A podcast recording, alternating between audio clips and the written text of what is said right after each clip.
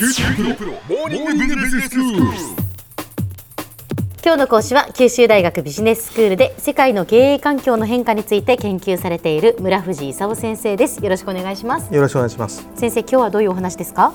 今日はね、久しぶりに中国の話をしたいと思うんですよ。はいちょっと政治について見てみましょうか。ええ中国の国際政治、まあトランプとの関係どうかと、アメリカと中国がまああのこれから二大大国であるという状況になってきたんでね、トランプとの関係はまず問題になるわけですよ。はい。でトランプがまずあの大陸と台湾と2つでもいいんじゃないのみたいなことを言ったもんでね、けしからんとうん。言って相当怒ってたわけですよ。ええ。ところが2月くらいにね、一つの中国の方がいいと思いますというようなことをトランプが電話で言ったんでね、はい。よかったよかったと いうことにまあ一回なったんですね、ん。でその4月に会談してトランプ的に言うと中国に何とかしてもらわないと北朝鮮は危ないんでみたいなことでいろいろ中国が何かやってくれるんだったらあんまりあのアメリカとしても厳しい貿易のあの対策なんか取らないんだけどみたいなプレッシャーをかけたと。ええ。いうようなあの状況ですよね。ただ両方ともその二大大国なんでこれからどうなるかよく分かんないんですよ、で中国的にもその空母なんかね最初にウクライナから遼寧っていう中古の空母をゲットしてそれを少し作り直してね遼寧っていう空母にしたこれが一つ目の空母なんですね、うん。で今度2つ目の空母今あの作ってる最中で3頭っていうねあの空母をもうすぐ作るというような状況でどっかでひょっとしたらぶつかるつもりなんじゃないかと。でそのアメリカとか中国みたいな国はね本当に戦争するかもしれないと日本みたいな国はね正直言ってそのアメリカと中国なんかに戦争されちゃったらねその真ん中でどっちかがなくなる前に日本が最初になくなるというような国ですから、もう戦争なんて本当にやめてほしいんですけど、はい。まあ、ちょっと怖いですね。で日本は中国どうかっていうと、まあ、あの皆さんご存知のように尖閣だとかね南シナ海あたりで揉めてるわけですよ。はい。揉めてるんだけど、まあ、あのそれなりにな仲良くしなきゃいけないんでね。一帯一路戦略というその中国のあの作戦、ええ。あの陸路と海路うん。でヨーロッパとあの中国つなごうみたいな、はいはい。あの作戦の会議に対して5月にあの二階幹事長を送るとかね。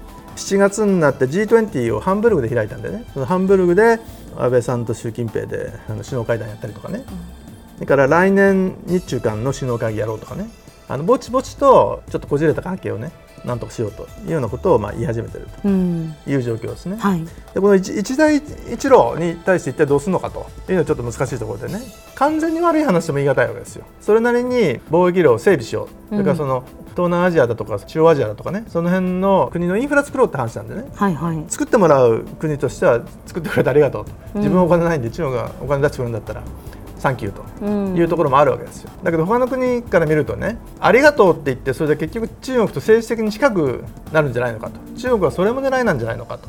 いうのはちょっとアメリカとか日本としては気になっててね。うん。結局あのインフラ作ってもらったっていうんで東南アジアだとか中央アジアが全部中国に取り込まれちゃってね、うん。全部その中国のお友達みたいなことになっちゃうと将来嫌だなと。だけどまああのいろいろインフラを建設する分分にはそれはそれでいいんでね、まあ、日本もお手伝いしましょうかということを少し言い始めてるわけです。よでこれはあのある意味その日本企業的にはね参加したくてしょうがないんでね。いろいろ作るときに日本企業もお手伝いしますよと。言うんであの国が嫌だって言っても本当はその産業的にはお手伝いしたいわけですよ。うん。っていうのはまあ状況がある、はいはい。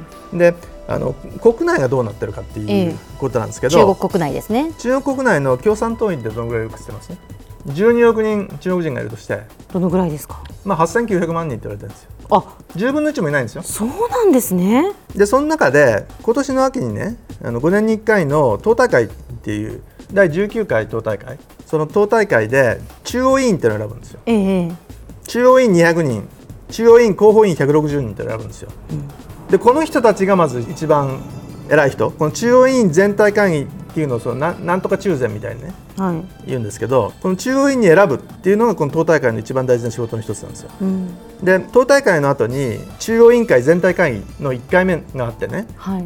そこで政治局員だとかね。政治局の常務委員って選ぶんですよ。うん。政治局員25人。はい。その中で政治局員常務委員って言われる人が7人いるんですよ。ほうほうほうほう。この7人がね中国トップ7と言われるね。一番偉い人たち、はい。で外国から出てくるとこうトップ7の誰かが会うと。うん。で今年の秋にね7人のうち5人はね67歳の定年で変わらなきゃいけないはということに今までの慣例から言うとなってるんですよ。えそうすると7人のうち5人ってかなり大きく変わるってことですね。あの習近平と、えそれから今の総理大臣の2人を除いたええ。全員が変わる予定なんですよ。でそれを一体誰にするのかと。うん。であの習近平的に言うと自分の言うこと聞く連中で揃えると。いうことでいろいろ画策をしているはいはい。ということでもう最近はあのあまり国際的になんとかっていうよりはね秋に向けた国内政治で大騒ぎ、つい先週くらいも習近平の後釜の候補と言われた一人がねええ。突然拘束されるとはいう大騒ぎが起こってるんですよ。でそういう意味じゃねもう政治的な大変な戦いが始まってねえ。誰が勝ち残って誰が牢屋に行くかという戦いが今ちょっと起こってる最中うん。ということなんですね。一時期のこう中国ってすごい勢いがあってこうどんどんどんどん成長している時に比べると少しこう落ち着いてきたのかなっていう気もするんですけどそれはどうですか、経済が10%以上成長だったのがね、ええ 6. 点何パーセントぐらいになってきたと、はい。それはそうですよ、政治はもう昔から今までずっとドロドロですよね。ええ。それは別に成長が低くなったらね。はい本当は低くなったんだけど高いように見せかけるとかね。そういうことしないと中央委員になれないとかね。政治局員になれないとかね。いうことですからまあ大変ですよ。はい。政治家は。では先生今日のまとめをお願いします経済としてはね去年6.7%成長で今年6.5%目標っていうのを全人代で作って今今年の前半で6.9%ぐらい成長してるところなんですね。でそういう意味ではその昔の10%以上の高度成長からあの中成長に移行しつつあると、まあ、中成長って言っても日本に比べれば全然高成長なんですけどね。ええ。で習近平っていうのはその共産党を通じてねいろんなものの支配を強化しつつあるんですけど国有企業っていうのもね日本とかアメリカなんかと違ってとてもたくさんあってねでこの国有企業の支配も党の代表を当事長っていうあの社長にするというようなことを今して強化してる。まあ、人件費だとか不動産が高騰してきたんで中国からの輸出っていうのはだんだん厳しくなってきてるんですけどもトランプに対米黒字は赤字が一番大きい相手は中国だというんで何とかしろというふうにその言われて何とかしようという計画を作ってる最中だという状況ですね。でとにかくあの今年の秋の党大会まであの習近平はそれがプライオリティナンバーワンなんでね、ちょっと頭がなかなか他のことに向いてないということでその中の政治的なセットアップをいってどうすればいいのかということをちょっと考えている最中ということです。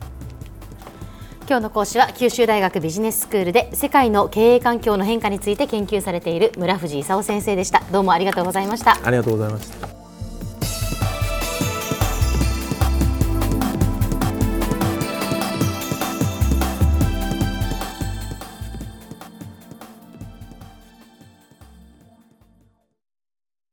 QT プロは通信ネットワーク、セキュリティ、クラウドなど QT ネットがお届けする ICT サービスです。九州中に展開した光ファイバー網を基盤に一番身近なビジネスパートナーとして九州の企業自治体の皆様をサポートします。詳しくは QT プロで検索を。